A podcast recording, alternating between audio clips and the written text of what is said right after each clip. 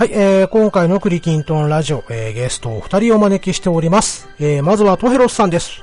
トヘロスさん、こんばんは。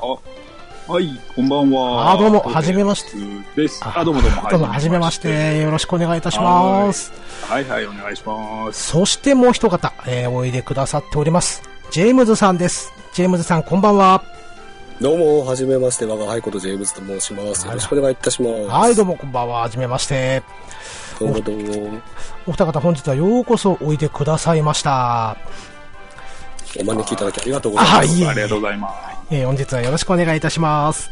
よろしくお願いいたします。お願いします。はい、えー、お二人を迎えた理由につきましてはですね、後ほどちょっとゆっくりと、えー、説明させていただくとしまして、えー、まずはお二人ともね、えー、ツイッターでたまに僕の方から、えー、ちょっと絡ましていただいたりしておりまして、あの、いつもね、あの、適当な絡み方して大変申し訳ございません。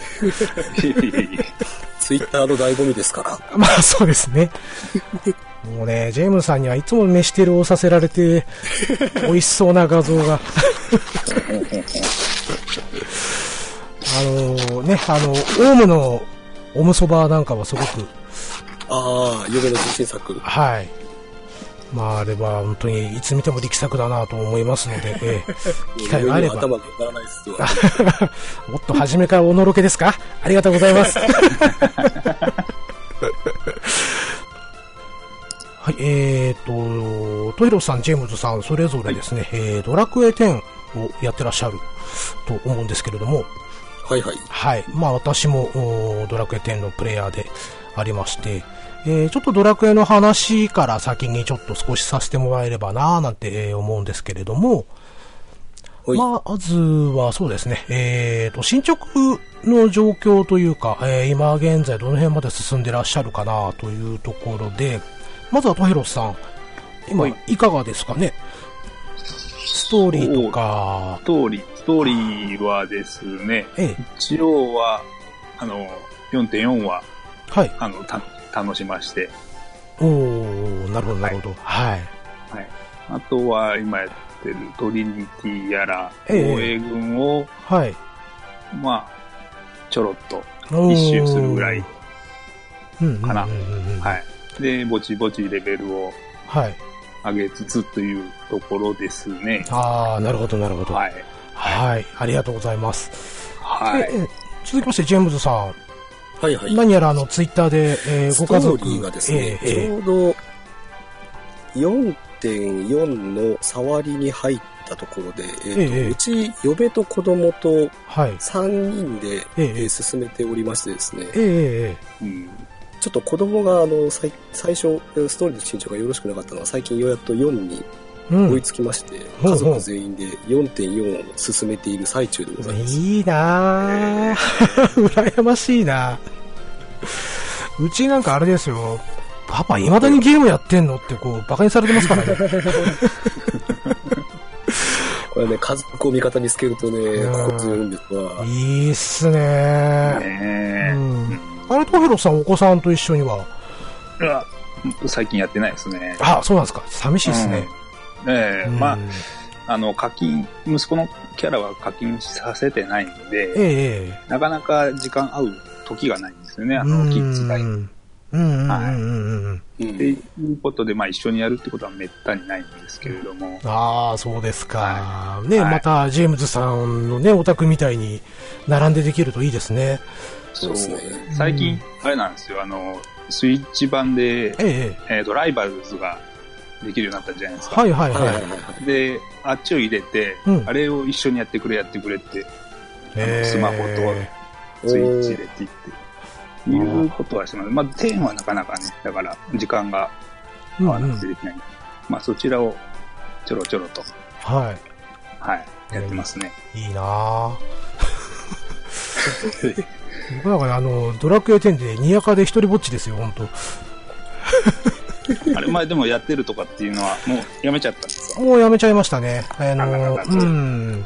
で、そのエルコが、僕が預かって、あの、むあの、無事に LOG になりましたので。違うさ、ナンパされるんですよ、意外と。怖くないっすか？うん。いや、そんな、されたことないですねあ、。本当ですか？あの、いきなりね、メギストリスこう歩いてると、フレンド申請飛んでくるんですよ。あ、1ですか？いきなり。いシャバ1。やいや、あのー僕はあのメイン30なんですけど、あいきなりね、フレ申請が飛んでくるんですよ。月、月1ぐらいありますよ。おや。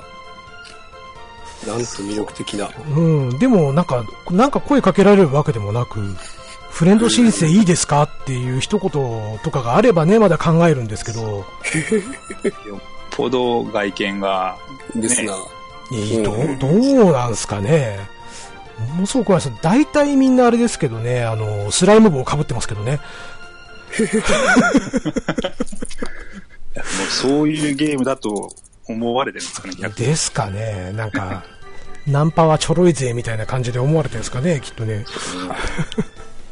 いいじゃないですか。マイタウンの一つや二つ貢いでもらっても全然ありませんよ。何億いくらすんですかね。そこ楽しみだなとは思ってるんですけど。まあ、買えないですけどね。ですね。確かに。うん。ヒールズですらね。そうなんですよね。しかもヒルズは飽きないですしね。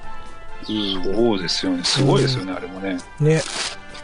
マイタウンで、なんか初めてラッカランから出れるっていうこともあるみたいなのかな？なんか、うん、引っ越しが可能になるっていう。まあ、ラッカラン買ってた人が引っ越しするする機会ってあんのかなと思うんですけどね。あんな便利な住宅街ね。うん。うん。ですね。そっかそっか。あの、ジェームズさんはあれですか？コンテンツ、はいはいコンテンツとかはあんまりご家族ではああ、行かないですか？そうなんですよね。家族3人だとね、その、え防衛軍とか、なかなかはいはい行きづらくって逆に、ええ残り1人とプラス4名っていう枠がちょっとっていうのがあり、うんうんうん。なので、コンテンツ系で行くとさ、4人でも行けるやつなんで、まあ、コインボス回したりとか、せいぜいそんな感じっすな。なるほど。うん。あの、その時は僕かトヘロさん声かけていただければ、いつでも、はせさんじますんで。そうですね。ええぜひぜ はい。そうなんですよね。あの、ちょっと、ようやく先日僕の方も、レベルがカンストしまして、メインキャラクターの方が。ひ。おおすごいすごい。うん。まあ、にやかで門回すと、やっぱり、まあ、美味しいなっていうところはあるんですけどね。うん。ただ、やっぱりちょっとね、カンストしちゃうと、なんか何やろうかなって、ちょっと目標を失いがちになっちゃうんで、なるほど。はそうそう。まあ他のコンテンツも好きっちゃ好きなんですけどね。はい。なんか、はいうん。急にあの、最近は末っ子の、えークリキントン、ドアオ君をですね、おうえーえー週末に、えーめちゃめちゃ進めるっていうのを楽しみにやっておりますけれども。そう、あとスタンプクエがあと6つなんですよ。あと6つ終わればバージョン3に乗り込めるんで、おおあはい。まあ、そんなところで、えっ、と、今年の秋には、えっ、と、常闇に挑むっていうのを目標に頑張ってます。おお まあ、なんか今言っても、それなりになれるんじゃねえかって気はするんですけどね。まあ、そこはちょっとえ、はい。目標として、えーやっていこうかななんて思っておりますので、えーよろしければごお付き合いいただければな、なんて、えー思っております。あ。はいはい。はい。はい、えー、ということでですね、えーと、まずはですね、えー、ちょっと、えー、タイトルコールの方ね、えー、お二方一緒にちょっとしていただければなと思うんですけれども、はい。はい、えーとね、小さい声で僕の方があの、せーのって言いますんで、あのあ一緒に、例のやつですね。そう、例のやつで、クリキントンラジオって言っていただけると、えー助かりますので、はい。はい。はい、えー、それでは参りましょう。せーの。クリキントンラジオ。第16回、トヘロスさんとジェームズさんが遊びに来てくれました。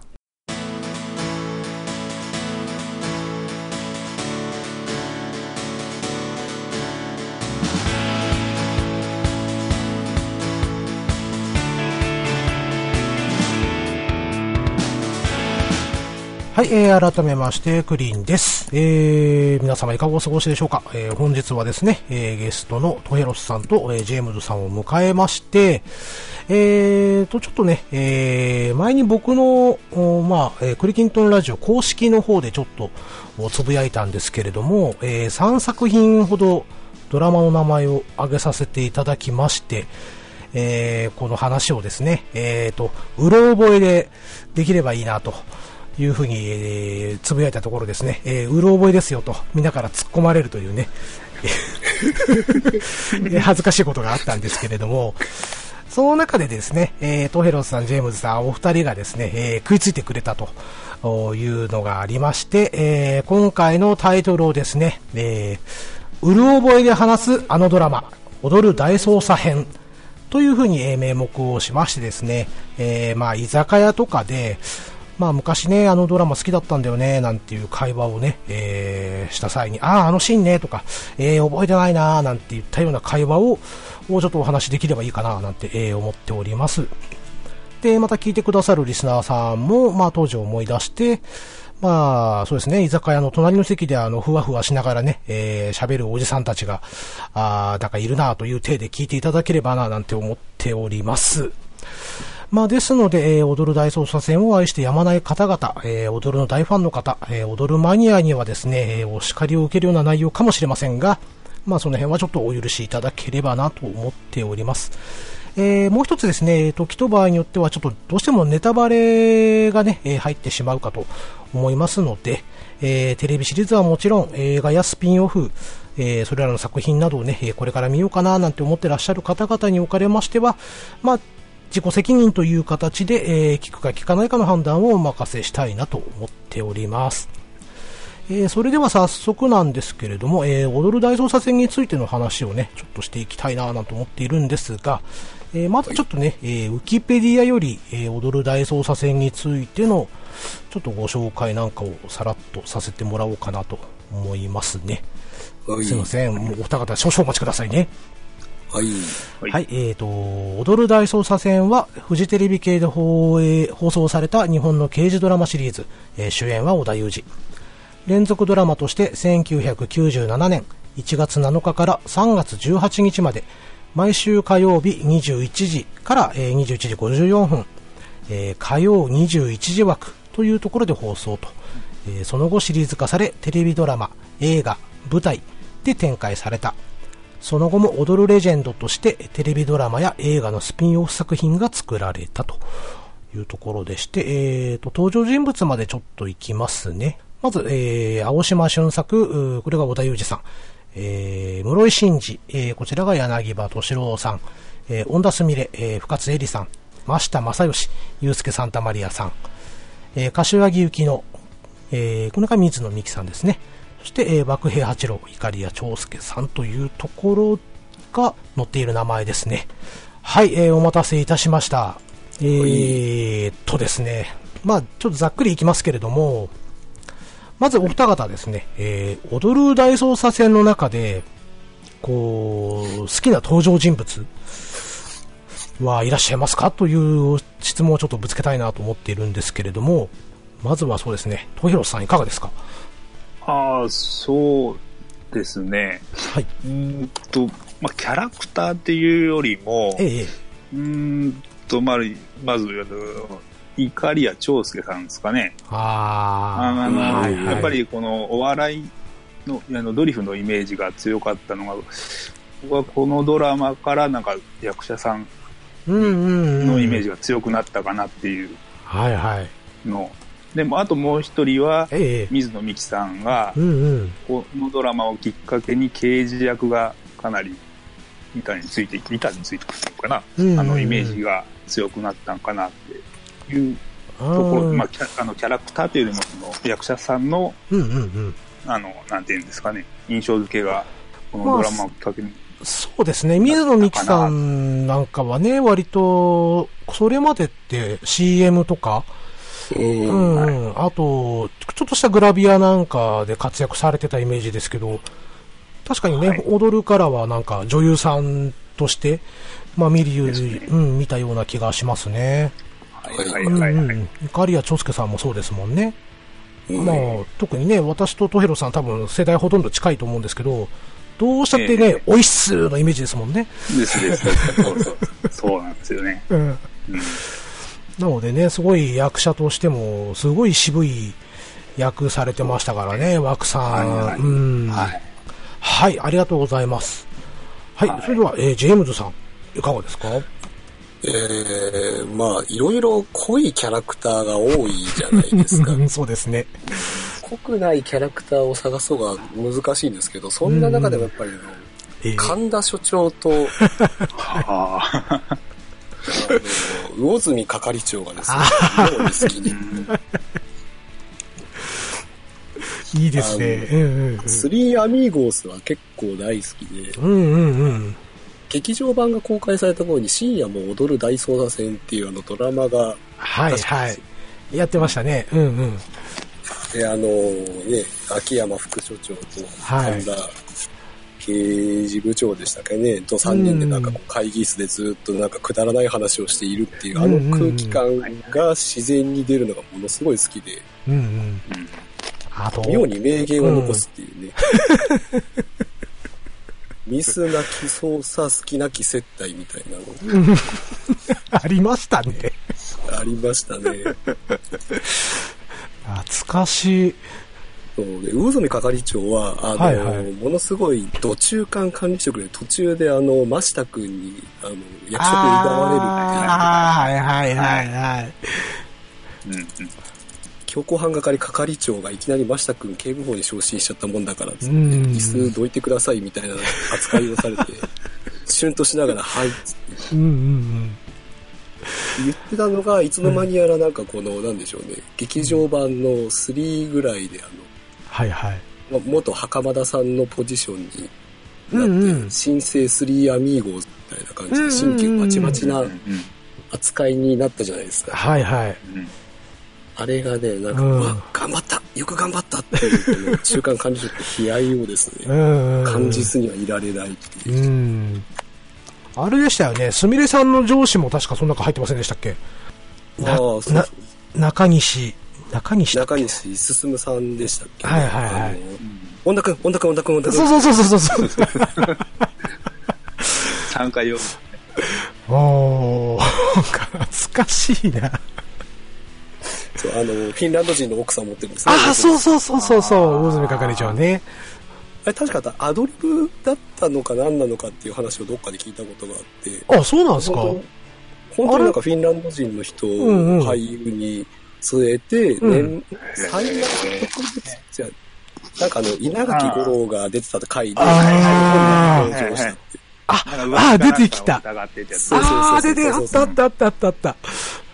すごいな。よく覚えてらっしゃいますね、最後なんか熱い抱擁をこう、交わして、仲直りしたはずなのにいつの間にか離婚してたっていうあの悲哀がなんとあそうでしたっけ？離婚しましたっけ？離婚してた気が後後半のシリーズなんか離婚してたみたいな発言があったような覚えがあるんですけど。最後の方ですか？それ。最後の方最近の劇場版の方ですねあへあそこは見落としちゃった。うん。いや、何せ、うろ覚えですからあれですよ。足さないですね。出た。来ましたね。殿下の方とうろ覚え。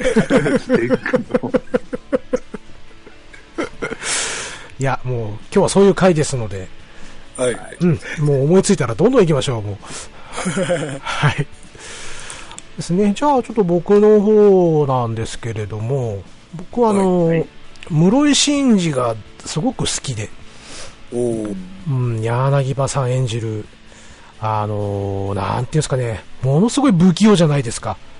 で、ノンキャリアなのに、で、あれだけ、えー、意固地で、ね、頭も硬いのに、まあ、よくあそこまで上り詰めたなと、うん、うん、いうところとはいえね、その青島の、まあ、破天荒な操作方法もどこか認めるっていう柔らかさを持っててね、まあ、こういう大人になりたいなっていうふうに、うん、あの、リアルタイムで見てるときは思ってたんですけれども、まあ、ちっとも追いつけないですね、これね。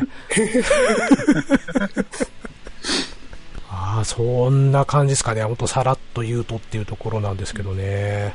うん、室井さんはあのたまに出る秋田弁がね、東北の秋田弁がね、そうですね。うん。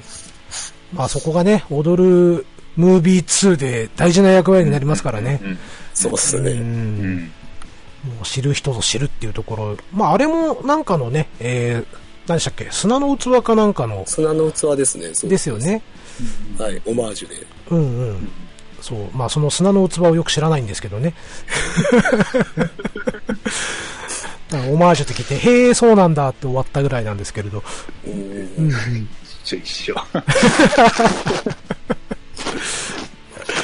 はい。まあ、なかなかいい出だしな感じで、ロケットスタートが切れたかなと思いますので、次の、次の質問をちょっとさせていただきますね。したら、えっ、ー、と、踊る大捜査線の中で、えー、好きなエピソードがもしあれば、えー、教えていただければななんて思うんですけれども、そうですね、今度はじゃあ、ジェームズさんからいただいてもよろしいでしょうか。エピソード、エピソード、なかなかね、いろいろとあると思うんですけど、うん。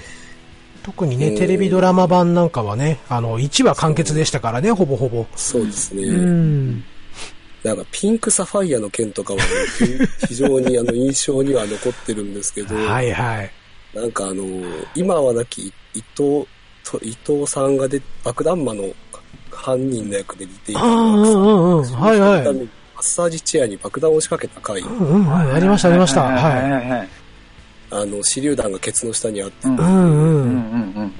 あの、緊迫した取り調べ室での会話の後に、こう、なんかこう、腰が痛えんだよっていうあの、枠さんがインサートされるあの、なんでしょうね、緩急の付け方がすっげえ好きで。はい。うんうんうん。ものすごいその犯人役の伊藤さんのあのすんげえシリアスで不気味な演技の印象に残ってるしあの人、はいはい、今までその王様のレストランとかあそうですね。うん出てました出てました。そうそう。警部補古畑任三郎のあの鑑識官の役とかどっちかというとなんか明るい感じの役が多かったり、はいはい、それもそうですよね多分。うん。うん。ですです。そのギャップがすごいなんか、あ、この人こんなこともできるんだと思って、すんげえ、うん、なんかドキドキしてましたね。あれもね、確かあの、最終回、テレビドラマ版の最終回でも出てきますよね。はい、ああ、なんか一個出てきますよね。はい、そうそうそうそう。あの、保坂直樹が犯人役で、で、えー、それを捕まえるためのなんか、犯罪心理かなんかを聞きに行くっていうところで、なんか最後の手がかりをこう聞きに行きましたね。うんうんはい。あの時もね、すごい不気味な笑い方とかして、結構印象残ってますね。残ってますね。うん。そうですね。なんかジェームズさんすごい覚えてらっしゃいますね。そうですよね。すごいですね。はい、ありがとうございます。はい。はい。そしたら、トヘロさん、いかがですか？なんか好きなエピソード、もしあれば。あの、こう、ね、熱く語られる いや、もうそこはほら、あの、今回ジェームズさんにお任せして、我々は軽くいきましょう。うね、はい。そうですね。えー、えー、ふわっと枠で、ちょっと今日は参加させてもらってまあ、印象深いっていうか、まあ、エピソードよりも最終話。はいはい。あの、え、最終話の、え、10、10、は11話か。これは連続なんるんですよね。そうそうそう。10話と11話が連続ですね。はい。で、最終話のこの始まり方がなんかこう、うん。ナレーションで淡々と、あ何時何分とか、なんか、ね、あれが印象深かったですね。あの、すみれさんの声かなんかでしたっけ？あれって。あのね、水野美さん。ああ、そっか。あ、ゆきねさんがこう、なんかこう。ああ、そっかそっかそっかそっか。なんか、これ、結構言われてたのが、エヴァンゲリオンのパクリがオマージュだとかってまあ音楽なりにね、その最終話の方の文字と、はいはい。淡々と喋るナレーション。まああれが結構印象深かったですね。うん。はい、ああ、そうですよね。思い起こせば、こう、あの中のね、柏木由紀乃というキャラクターって相当悲惨ですよね。悲惨ですね。目の前で、ね、人、恋人殺されてるし、うん、あれ、お父さんでしたっけ？お父さんか。恋人があれか、あの、ふっくんが、クズな役でしたっけ？そうそうそう。うん。で、ね、10話の最、一番最後のシーンで、真下が撃たれるっていうね。そうそう。うん。そう、真下が撃たれるっていうのをつい最近思い出したんですよ。ああ、そういえばあったなーなんて思って。これってなんか、はいはい、あれなんですよね。はい、あの、真下君は最後死んじゃう予定だったんですよね、確か。あ、そうなんですか？なんかコメンタリーかなんかで聞いたんですけど、ええ、うん、だけど、まあ人気が出たから、うんうん、生き延びたよとかっていう、聞いたんですけど。うんうん。まあそうですよね。だって、あの、あのドラマにおける、ユースケ・サンタマリアって、あの、アブデカの中村徹よりも情けなかったですもんね。例え。例え。失礼しました。いささか乱暴でしたね、ちょっとね。いや、まあでもそういうことですよ、要するに。うん。それがね、受け入れられたというか。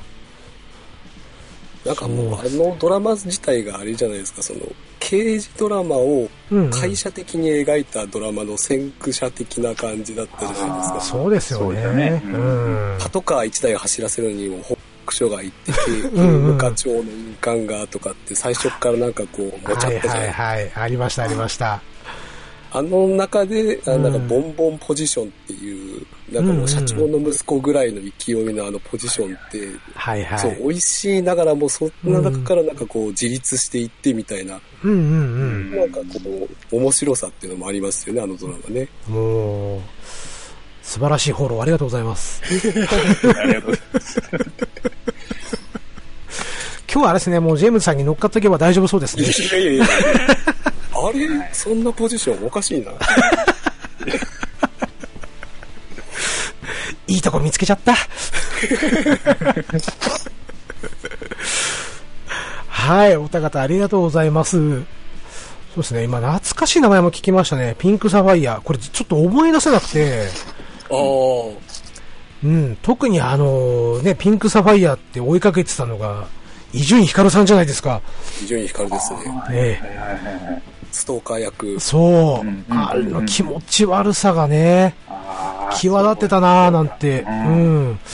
ちょっと思う、こう思い出させてもらったんですけれども、まあせっかくなんで、この踊る大捜査線の中で、印象に残った犯人、まあまたはその被害者の役の方なんかこう覚えてるなとか印象あるなっていうのあれば教えていただければなと思うんですけれども。どうしよう、こちらはじゃあ、挙手でいきましょうか。挙手？挙手ラジオだけど、ラジオだけど。はい。はい。はい、えっ、ー、と、ジェームズさんかな？なんかもうさっきのエピソードの話で犯人の印象深さを語っちゃった気もするんですけど。ああ、そうですね。それ以外でいくと、うんはい、あの、恩田さんによく捕まってる車上嵐。あ、いたいたいたいた多分ね、劇場版1が、うん、1ともう一個なんかスペシャル版にもなんか出てるんですけど、大体の恩田さんに連行されて刑事課の入り口に頭ぶつけるっていう。いたいたいたいたいたいたいた。あ、それ言ったらあれですよね。あの、スタートレックの館長？ああ、いたコスの人がいましたよね。あのデロリアンに乗ってるやつそうそうそうそうそう。ああ、はいはいはい。細かい。そういう小ネタとかね、ギミックとかいっぱい仕込んでますもんね。そうそうそうそうそうみんな大好き、カエル急便とかね。カエル急便とか。うん。あの、何でしたっけ？えっ、ー、と、警官のコスプレして署内に紛れ込んでいる男もいませんでしたいました、いました。はいはいはいはい。あれが、秋の特別、うん、あ、秋の犯罪撲滅スペシャルか。で、衣装が支給されるときに、警官の衣装をもらいに並んでるんです。あ、はあ、ああ、あったかもしれない。あれ？そいつって、ザ・ムービーの方にも出てきませんでしたっけ？出てます、出てます。出てますよね。そうですよね。そうです。うんうん。細けー、そういうの、なんか細かい、細かいところでインパクトを残す人を妙に覚えてるんですよね、なんかね。ああ、なるほどね。はい、ありがとうございます。いやなんか懐かしい。今一気にアドレ アドレナリンが出ましたわ。こうなると、トヒロさん話しづらくなってくると思うんですけど。いや、そうですよね。うわー犯人役の俳優さん結構、なんか、テレビ本編でも、スペシャル版でも、結構有名どころ多いですもんね。そうかですよね。うん。そうそう。あのー、すみません、ちょっと割り込んじゃいますけども、はいはいはい。あのー、そうだな。えっ、ー、と、トエロスさん、覚えてらっしゃるかどうか、あれなんですけども、昔フジテレビ系列で、はい、水曜日の夜7時半に、プロゴルファー玲子っていう番組やってたの覚えてらっしゃいます？ああ、あのー、なんとなくなんとなく、そうですね。うん、まあ、大英ドラマか、はいはいはい、うん、なんかだ、うん。え、水曜日の？水曜日だ、火曜日だったっけな？忘れちゃった。ですけど、なんか7時半ぐらいからやってたようなイメージがあって、はい、で、それの主人公だった安永愛さんっていうのが、えっとね、なんかの愛人役かなんかで出てきたんですよ。はい。で、その愛人役を狙うのが安倍貞夫なんですよね。若かりし頃の。へあ、これ、うる覚えです。殿下の宝刀。殿下の宝刀。はい。抜かさせていただきました。えー、とかね、うん、あの結構異彩だったかなって、うん、ちょっと未だに、こう、強烈にインパクトに残ってるんですけれども、うん、うん、包丁で刺そうとするんですけどね。うん、うんうんまあ、間違ってたらすいませんっていうところなんですけどね。全然違う人だよって後でこう、ハッシュタグかなんかでついちゃったりして。それはそれで。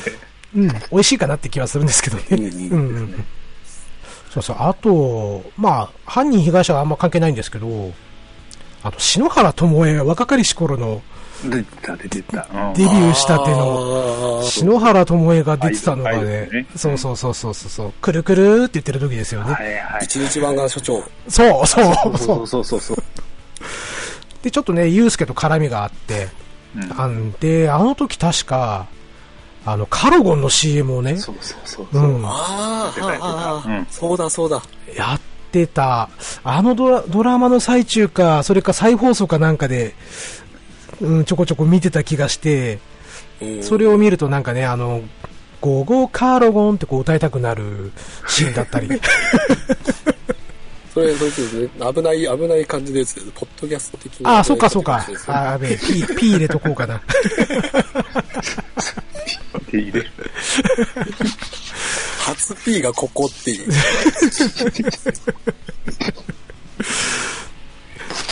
まあ、それもうる覚えなんですけどね。抜きますなええー、シャキーン。つこときましょう、つこときましょう。はい。えー、っと、まとまらない感じでどんどん進んでいきますけれども。いいんじゃないですか、いいんじゃないまとめる回ではないと思います。そうですね。そして、えーと、そうですね、えーと、じゃあ、まあ、テレビドラマシリーズを今までちょっとメインで話してきてもらったかなと思うんですけれども、まあ、よくね、映画だったりスピンオフとか、えー、その辺もね、かなり作られてるじゃないですか、踊る大捜査線っていうところで。うん。まあ、なんか印象に残ってるお話とかってはございますか？そしたらじゃあ、トヘロスさんからいただきましょうかね。ああ、出てこないなすいません、振りが雑で。いやいやいやいや、こちらも返せなくて申し訳ない。いやいやいやいやいや、そんなそんなそんな。殿下の宝刀も出せなくて申し訳ない。いつでもシャキーンととはもう入れときますから、もはい。スピンオフって今どれぐらいあったんですか？劇場版で、えっ、ー、と、交渉人増田正義、うん、えっ、と、容疑者室井慎二。慎はい。テレビドラマだと、はい、弁護士灰島秀樹と、はい。逃亡者木島丈一郎と、はいはい。な、夏の、漫画書夏の父兄物語も一応スピンオフっちゃスピンオフになるそうですね。うん、うん内田有紀が初めて出てきてですです。はいはいはい、はい。えー、っとね、そうですね。えー、っと、ウィキペディアを今見ますと、はいはい、えー、っと、まずテレビスペシャルドラマとしては、踊る大捜査線、歳末特別警警戒スペシャル。スペシャル、はいはい。うん。そして、えー、っと、番外編として、湾岸署、えー、府警物語、えー、初夏の交通安全スペシャル。はいはいはい。うん。そして、えっ、ー、と、秋の犯罪撲滅スペシャル。これ、五郎ちゃん出たやつかな？秋、秋はあれじゃないですか？秋は違いましたっけ？大塚ねるさんでしたっけ？あ、ああ、じゃあ。連続放火殺人の方じゃないですか。歳末特別警戒が稲垣吾郎でしたっけうん、うん。あ、そっかそっか。そうそうそう。あ、そうですね。うんうん。そして、えっ、ー、とね、えー、深夜も踊る大捜査線、湾岸署史上最悪の3人。これさっきおっしゃったやつですね。はいはいはい。うん。えっ、ー、とね、え、これは知らない。えっ、とね、踊る大ソウル戦って知ってます？あ、あったあった？あ、知ってらっしゃるんですね。あの、湾岸省の、なんだっけ、うん、えっ、ー、と、雪乃さんと祐介と枠さんが犯人を護送しに行く体でソウルに行って、ソウルのうまいもの食べまくるっていう。バラエティ番組。バラエティ番組です。うん、これもですね、えっ、ー、と、スピンオフと呼んでるらしいですね。おうん。そして、えー、その後が深夜も踊る大捜査線2ということで、またスリーアミーゴスの主演ですね。えー、っと、あとは、これさ、ちょっとムービーはどうかちょっとまだそこに含まれてないんですけど、えー、っとね、前日も交渉人ました正義。えー、うん、そして、えっ、ー、と、踊るレジェンドドラマスペシャル、逃亡者木島丈一郎、えー、その後が弁護士灰島秀樹、そして、えー、スペシャルとして、警護官内田晋三と。おトリビアの泉、うん、はい、はい、そうそうそうそうそうそう。まあ、全然覚えてないですけどね。見たかどうかもちょっと怪しいですけど。あトリビアの泉の中の、なんか、ワンコーナーで短編になったはずなんですそれ、確か。ああ、そう、そうですね。荒俣博夢が出てた気がするな。荒俣先生。うん、書いてますね。トリビアの泉、今夜復活、踊る大平平祭りっていうね。はいはいはい。うん。で、えー、トリビアの種で、えー、踊る大捜査線の脇役でスピンオフで主役ができる限界はっていう検証 VTR として放送ということですね。2007年1月27日ですね。おー。うん、ということは、えっ、ー、と、内田晋三ってことは高橋さんですよね、これね。高橋克実さんですね。ね、そうですよね。うんうん。じゃあ、あれですかね、灰島さんの方が先なんだ。ああ、そうか。八島さんが。うんうんうん。これあれですかね、トリビアのネタ的には八島のりとが灰島秀樹でスピンオフになったんだったら、うんうん、じゃあどこまで限界いけるんだっけみたいな流れだったような、なんか、なるほどね。覚え、思い出し方をしてきたな、今。お殿下のほど抜いてきます？まあ、覚えですけどね。あ、出た シャキーンうん。そして、あとは深夜も踊る大捜査線3が来て、えー、踊る大捜査線ザ・ラスト TV サラリーマンデカと最後の難事件。うん。うん、あなんだこれ？知らないな。うん、あ、見てないかもしんない。それはあれですよ、あの、なんだっけ、あの、滝藤健一がやってる中国人の捜査官が大活躍する回じゃなかったでしたああ、あれでも、最後の映画のやつでも、結構活躍しますよね、ワンさん。その前でワンさんがなんかパーティー会場で大立ち回りを演じてたのが、なんか、うん、覚えてる唯一の。お覚え、ああ、どうだろう。そうか。うん、まいちピンとこないな。ワンさんは今出てきたのは自分でもびっくりしましたけどね。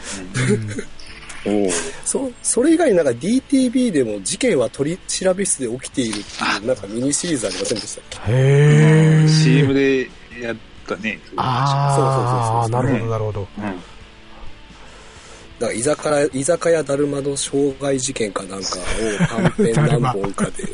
うんうんうん。居酒屋だるまというのも懐かしいですね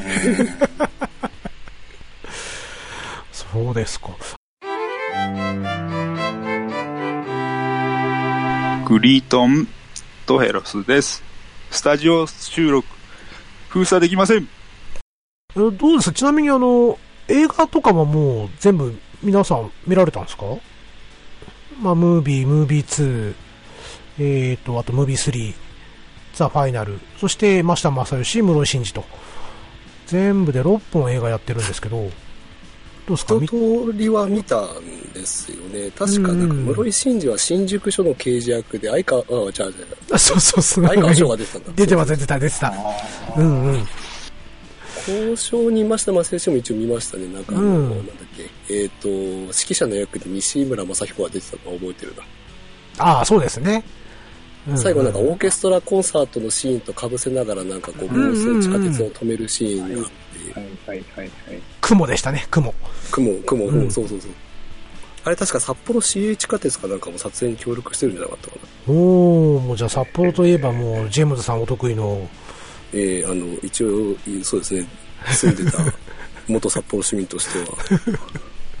すいません。雑な振りで。交渉、うん、そうだね。ただ、スピンオフシリーズってなんかあんまり印象にやっぱ、うん、失礼ながら、インパクトとしてなんかストーリーが全部、なんかうろ覚えな息を出ないというか。うんうんうんうん本編映画の方も、3はちょっと意外とね、危ないんですよ。ああ、いやー、それは自分もそうですよ。うん、わかるわかる。うん。やっぱりあの、踊る大作映画の1作目と2作目のインパクトがでかすぎて。そうなんですよね。そうですね。うん。そう、なのでね、1作目、2作目って、ね、やっぱここまでが枠さんが出てるじゃないですか。はいはいはい。それもでかいね。うん。で、ムービー3からね、あの、枠さんの甥っ子の役で、あの、伊藤君が出てくるわけですけども。はいはいはい。まあ、どちら、そう、ちびのりだ。ちびのりだって言ってる人間が何人いるかですよね。この覚え方もまたで雑だっていうね。いやいやいやいや、もう、まさに先に言おうかなと思ったぐらいの言われちゃったっていうね。そうなんですよ。まあ、そんなさなかですね、ちょっとね、聞いていただきたいことがちょっとありまして、はいはい、えっ、ー、と、ムービー2、えー、のですね、レインボーブリッジを封鎖せよの中で、まあ、これって、えー、と、公開したのが2003年なんですよね。で、今年が2019年じゃないですか。はい、16年ぐらいずっともやもやしてるのがあるんですけども、はい、ちょっとね、お二人にこう聞いていただきたいなと。まあ、よろしければリスナーさんにも聞いていただいて、えー、ちょっとね、この、腑に落ちないポイントが2つあるんですね。ですので、まあ、これをちょっとね、えー、私にちょっと、納得のいく答えをこう教えていただければな、なんて思うんですけれども。で、まあ、結構ね、重要なネタバレにつながっていきますので、えー、まだね、えー、レインボーブリッジをこう封鎖されたくない方はですね、えー、聞かない方がいいかななんて思っておりますので、えー、自己責任でこの辺はお願いしたいななんて思っております。ちょっと説明が長くなりますので、ちょっとお二方すいません。はい。はい、えーと、まずこの映画ですけれども、最初、こう、青島とね、すみれさんが湾岸署管内で起きた、それぞれ別の事件を追いかけていました。えー、青島は連続噛みつき魔、えー、すみれさんはですね、えー、目撃情報から、えー、アットホームなすり家族。というのをね、二人とも追いかけておりまして、で、追いかけてる最中に第3の事件である連続殺人事件が、えー、湾岸署管内で起こると。いうところで、えーと、まあ、踊る大捜査線でいう本店ですよね、えー、警視庁の、えー、本部からですね、捜査一課が乗り込んでくるというのがムービー2の始まりではあるんですけれども、えー、前美樹さんが登場してきて、えーとまあ、その補佐役として室井さんと、あとムービーの嫌な役をやってた新庄補佐官かな、あがこう出てきまして、で、えーとまあ、湾岸省管内に隠しカメラをたくさん警視庁の方が取り付けてしまったと、まあ、通称カラスと呼ばれているやつなんですけれども、えーまあ、このカラスの、ねえー、見張り役として、えー、誰かよこせということを起きた指令、起きたさんが、あえ、ー、と、室井さんに命ずるわけですよね。で、室井さんが、え、ー、と、差し出したっていうか、えー、推薦したのが青島とすみれさん。で、このお二人がですね、えー、要はその監視モニターでいろいろ見ていくと、えー、それぞれの、えー、青島が追いかけていた犯人、すみれさんが追いかけていた犯人らしきものを見つけ、えー、まあ、飛び出してしまうと。いうところで第二の殺人が起きてしまい、えー、まあ、それまでね、見張ってたはずの二人は何やってたんだっていう、まあ、咎められてですね、えー、まあ、そこの監視してるところをクビになり、えー、代わりにね、えっ、ー、と、子供の失敗は親が持つものよということで、室井さんが、えー、監視カメラの前に座るというね、え、屈辱的なこのシーンがあったかと思うんですけれども、で、えっと、その、追い出された後に、え、まあ、殺人犯の顔を見てしまったかもしれないっていうね、え、女性が、出てくるんですけども、これを小西まなみさんがやってたのかな？防衛しなさいと、えー、いう風に、なりまして、え、っと、まあ、あれはなんか展示場かなんかで、えー、まあ、プレゼンだか、プレゼンじゃないな、レセプションみたいなことやってたのかなやっておりまして、えー、まあ、そこでまた青島とこのすみれさんが追いかけていた犯人たちが偶然現れると。えー、いうところで、まあ、すみれさんはね、えっ、と、アットホームなスリッカを無事確保、え、しまして、え、ただ末の女の子が、えー、と、迷子になってしまう。まあ、このスリ一家が、えー、と、本当親子で、確か家族構成がお父さん、お母さん、お兄ちゃん、妹だったと思うんですけど、この下の妹がいないいないってちょっと騒ぎになっていたと。で、えー、と、青島に限ってはね、噛みつき魔に後ろから殴られてしまって、えー、まあ、気絶をしてですね、えー、犯人確保、まあ、この犯人は岡村さんなんですけれども、えー、確保はできなかったというところで、えー、ここまでの話、お二人なんとなく覚えてます、なんとなく。はい。はい、なんとなく。はい。で、えっ、ー、と、そんな時にですね、えっ、ー、と、その連続殺人、殺、連続殺人犯より、湾岸署に一本の電話が入ってくるんですよ。で、えっ、ー、と、街の様子をね、モニタリングできるそのカラスのシステムの場所で、あの、まあ、室井さんが犯人らしき男を見つけるんですね。で、ちょうどスリッカの、えっ、と、迷子になってしまった女の子が、この犯人に向かってなぜか、え、ねえねえおじちゃんなんて話しかけられてる声がバッチリ拾われており、で、えー、まあ、この人が犯人で間違いないということで、室井さんがですね、捜査官全員にこの無線で場所を伝えて、まあ、一番近くにいた柏木行きの水野美紀さんが様子を見に行ったらですね、えー、なぜか警察官とバレて犯人に捕まってしまうと。いうところで、えー、で、こっからちょっとね、えっ、ー、と、話がいろいろあったかと思うんですけど、すいません、そこ全く覚えてなくて、まあ、この後は、あの、青島とサットがですね、えー、手を組んで、まあ、犯人が潜入しているであろう場所へとこう走っていくんです。トンネル内をこう走っていくんですよね。で、うん、その際に犯人側がね、あの、仕込んでいた、あの、紐がこう切れると、ピーピーって音が鳴って、いうトラップに、青島が足を引っ掛けてしまうんですよ。で、えー、その時にですね、まあ、青島とサットの隊長、えー、がですね、顔を見合わせて、で、まあ、トラップが至るところに、こう、かけられているのをですね、もう、無言でバッツンバッツン紐切っていくんですね。これが、まず私の一つ目の疑問なんですよ。なんでこれ、紐を切りまくっていったのかなと。犯人が必ずここにいるよっていう特定していたのも確か限らなかったと思うんですけれども、まあ、あの、亀田の下りだったかな。まあ、追い詰めていく必要はあったんかなと。で、ここでね、例えばあのー、なんかセリフがあればまだ良かったんですけれども、もうセリフもなく、うん、軽快にバシバシね、あの紐切っていくんですよ。あの他のサットの隊員とかもバンバン切っていくっていうね、いうシーンがあるって、ここがね、えー、腑に落ちない一つ目のシーン。そして、この後、にもちょっとちょすぐ、えー、行きますので、二つ目のシーンの説明もちょっと行きますけども、まあ、こうやって犯人を追い詰めていくと、えー、柏木行きのがですね、えー、犯人の男二人と一緒にエレベーターから降りてくるんですよね。で、そこになぜかちょうどすみれさんが現れ、で、えっ、ー、と、まあ、ちょっとこう対峙してる時にね、青島とサットも到着してくると。で、えー、ここで腑に落ちない二つ目のシーンなんですけれども、えっ、ー、と、スリー一家の女の子が突然現れるんですよ、泣いて。わーんって泣いて出てくると。で、確かね、取り調べやってる時に、うちの娘まだ見つかんないのかってこう、わわ騒いでるシーンがあって、で、この女の子はずっと行方不明だったんですけど、突然ここに現れると。で、しかも犯人がね、こう銃を持ってて、その銃の構えた先にちょうど出てきてしまった。で、それをかばって、すみれさんが犯人の前に飛び出して撃たれてしまうっていうね、で、いうシーンなんですけど、この女の子、どこにいたのっていうの、これがね、二つ目の疑問なんですよ。はい。あのー、本当はね、この話する前にちょっと一回見直そうかなと思ったんですけど、えっと、おふた、お二人に対してですね、まあ見直さないでいきましょうよと、えー、強気で言ってしまったので、え、もう殿下の宝刀をここで大きく抜いてですね、もう、うろぶのまま喋らせていただいておりますけれども、はい。という二つのシーンがね、ちょっと腑に落ちないんですよ。まあなんで紐をこうバシバシ切っていったのか。まあそれと、女の子どこにいたのっていうね。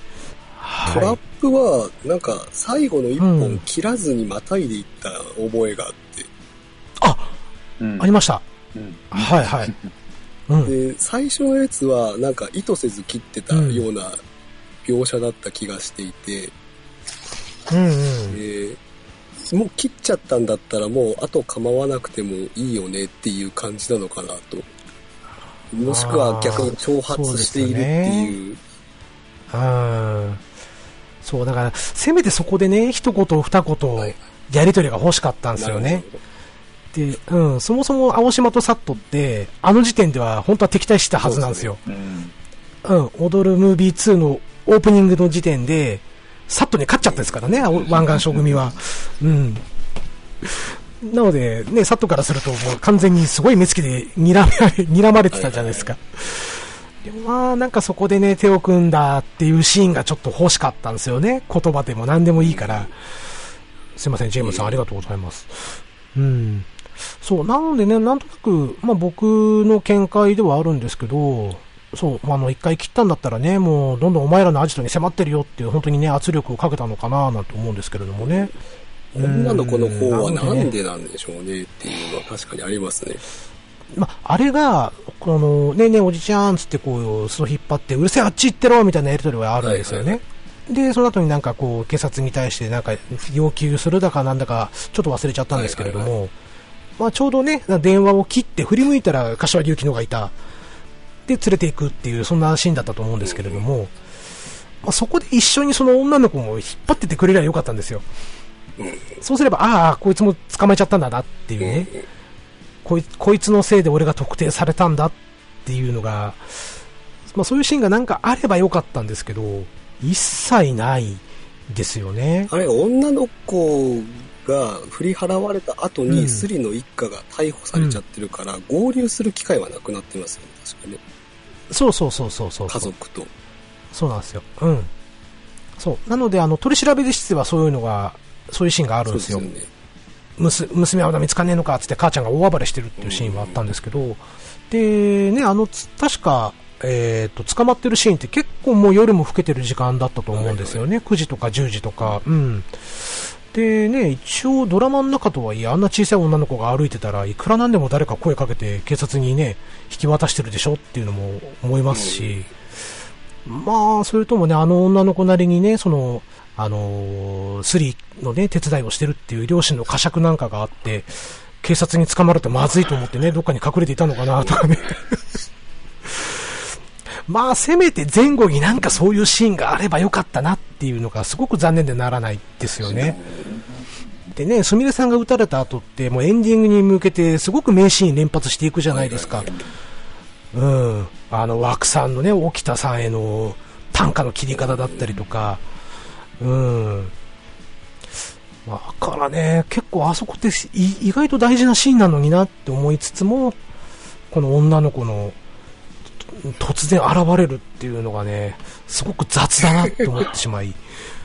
うん、女の子の行く末をインサートする暇は確かにあのシナリオ上なさそうですよね。うん。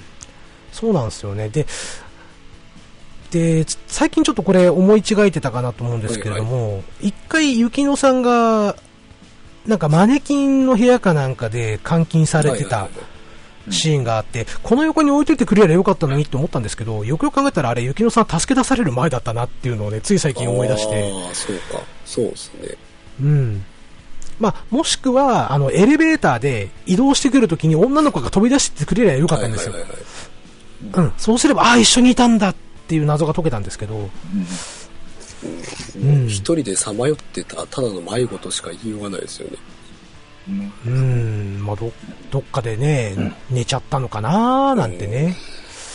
うん。まあそこら辺もね、もし、えー、こう説明してくださるリスナーの方がいらっしゃれば、ぜひあの、ハッシュタグクリトもつけてですね、この、無知な私めに教えていただければな、なんて、えー、思いますので、すいません、ずいぶん長い尺使ってちょっと一方的に喋ってしまいましたけれども、はい。ここのシーンだけがどうしてもね、もう、この16年間、もやもやしっぱなしっていうね。うん、ということで、おそらく、うん、この収録終わった後に映画を見直すような気がします。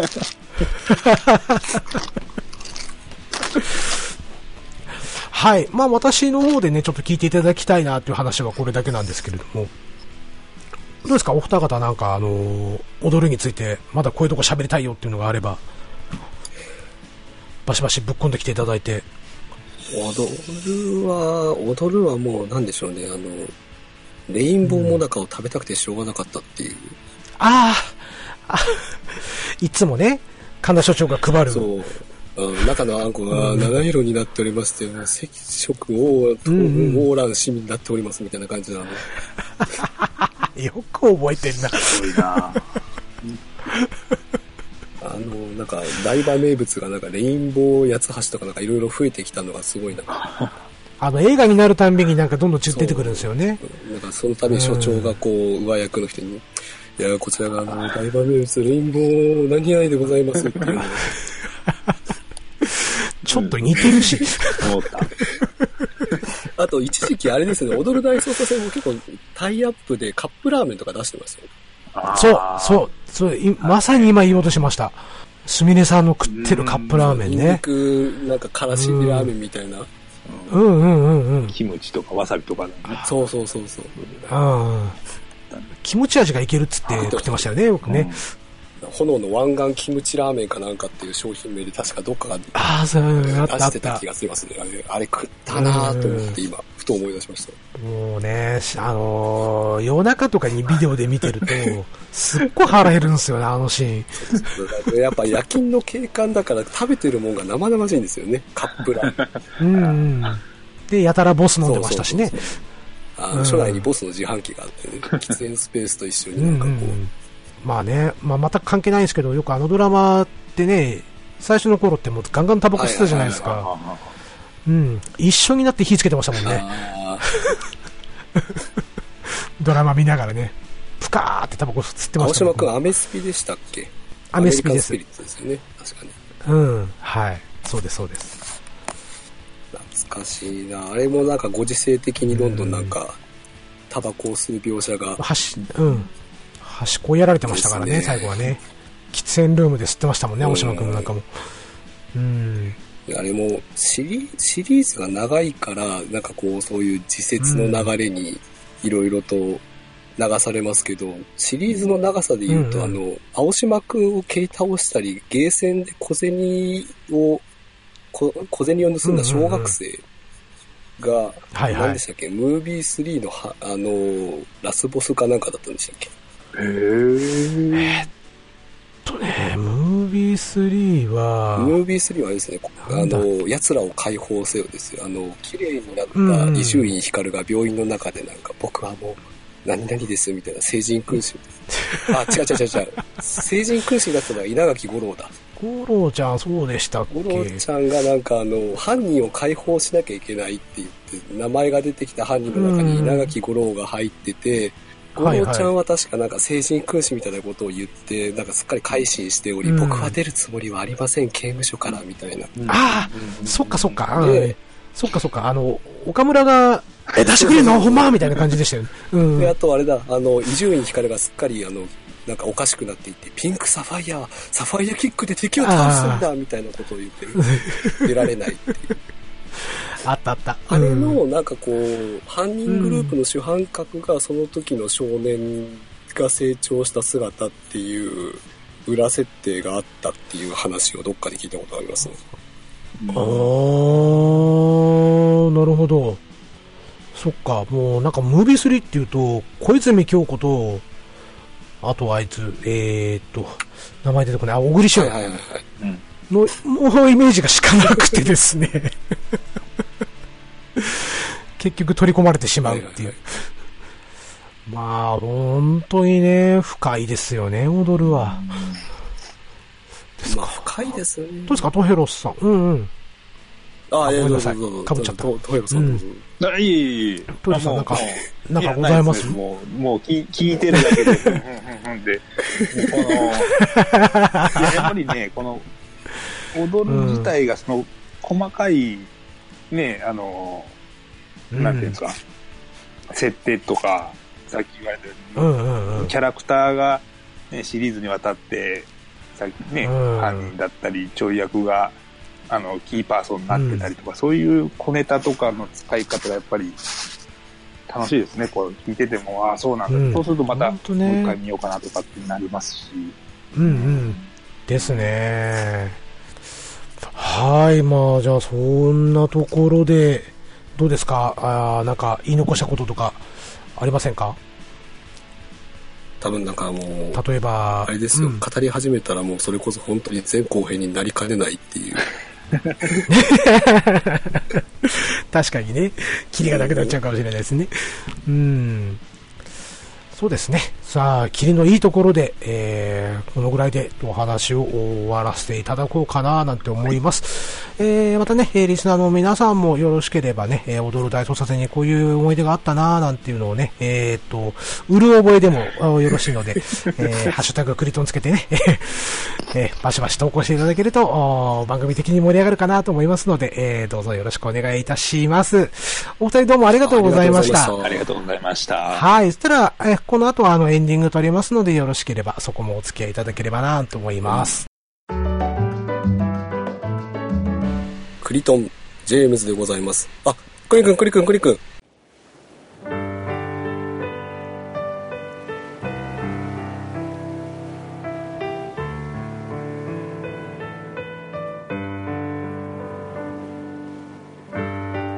はい、えー、エンディングでございます。えー、まずはお二人、えー、長時間どうもお疲れ様でした。お疲れ様でした。ありがとうございました。あありがとうございました。いや、非常に楽しい収録になったななんて、えー、思います、えー。今から編集するのがちょっと楽しみでならないんですけれども、とね、まあ、よろしければちょっと感想などを聞かせていただければななんて思うんですけれども、えー、まずはじゃあ、トヘロスさん、はい、感想の方もしあれば、はい。はい、いや、そうですね。お願いいたします。やっぱり、うろ覚えだけじゃ全くこうトークに参加できないなというのは、まあ、この、いやいやいやいや、ね、何をおっしゃいますの深さがあるだけに、ね、もうちょっとあれこれ突っ込めれたらよかったんですけど、やっぱりうろ覚えだけじゃ、さすがに、難しい。シャキーンでも、楽しい話聞かせていただいてありがとうございます。いやいやいや、トイロさんも自らちゃんとされてたじゃないですか。またよろしければぜひ遊びに来てください。はい、ありがとうございます。さあ、ジェームズさん、よろしく、どうですか？いかがでしたか？いや、もう、踊る大捜査線でこれだけ話したのも何年ぶりだっていうぐらい、踊る大捜査線を話しましたけど、ね、やっぱね、うろ覚え大事です。あの、はい、はい、裏付けが必要ないから大事です。うん、あの、今度ね、そうなんですね。だから、うろ覚えで今度あの、あの当時のドラマって言ったらもう、はい三谷幸喜作品とかいろいろあるんでね、あの、ああ、いいっすね。やりますか、はい、また。あのー、ね、はい、えー、っと、なんだっけ、早速忘れた。古畑、古畑任三郎とかね。古畑。あの、王様のレストランとかね。はいはい、王様のレストラン良かったですよね。総理と呼ばないでっていうね。あのー、うんうんうん。田村正和。とか、ね、はい、いろいろとちょっとなんかの、うろ覚えでいけそうなものは、まだまだちょっとなんかないのかなっていうのをちょっと探してみたいと思います。そうですね。まあ、これもちょっと、うちの番組のシリーズ化になっていけばいいななんて思っているんですけれども、僕自体ね、結構最近忘れっぽくなっちゃってるんで。昔あのドラマ見たよな、面白かったよな、あれ誰出てたっけとか、そんなんばっかりなんで、はいはいはい、またね、ジェームズさんもよろしければ、ぜひ遊びに来ていただければと思います。はい。えー、それではですね、いつものちょっと告知の方やって、えー、今回は終わりますね。はい、えーと、ツイッターやっております。えー、クリーンアットクリトン、えー、クリキントンラジオアット公式、えー、二つのアカウントでやっておりますので、よろしければフォローのほどよろしくお願いいたします。えー、またこの番組では皆様からのご意見を募集しております。えー、ツイートくださる際は、ハッシュタグ、えー、クリトンをつけてツイートをしてください。えー、半角シャープひらがなで、えー、クリトンです。えー、メールアドレスもございます。えー、kurinno radio アットマーク gmail トコム、えー、クリーンのラジオアットマーク Gmail.com と覚えていただければ幸いです。えー、こちらまで、えー、メールの方を送りいただければと思います。えー、いただいたご意見等はこの番組内でもご紹介させていただきます。えー、それとですね、えー、プレゼント企画、リスナーさんプレゼント企画の方ですね、えー、と、2月の18日までというふうに言っていたんですけれども、えー、と、2月28日の方までちょっと延長させてもらいました。えー、と、これは、まあ、第17回の方でちょっと説明させてもらおうかな、なんて、え、思っております。はい、えー、というところでですね、えー、と、長丁場になりましたが、えー、楽しい放送になったかなと思います。えー、トイレさん、ジェームズさん、本日はどうもありがとうございました。ありがとうございました。はい、えー、それでは、えー、ご清聴のほどどうもありがとうございました。えー、本日のお相手は、えー、クリンと、と、ジェームズでした。はい、それではまた皆さんお会いいたしましょう。それではまた。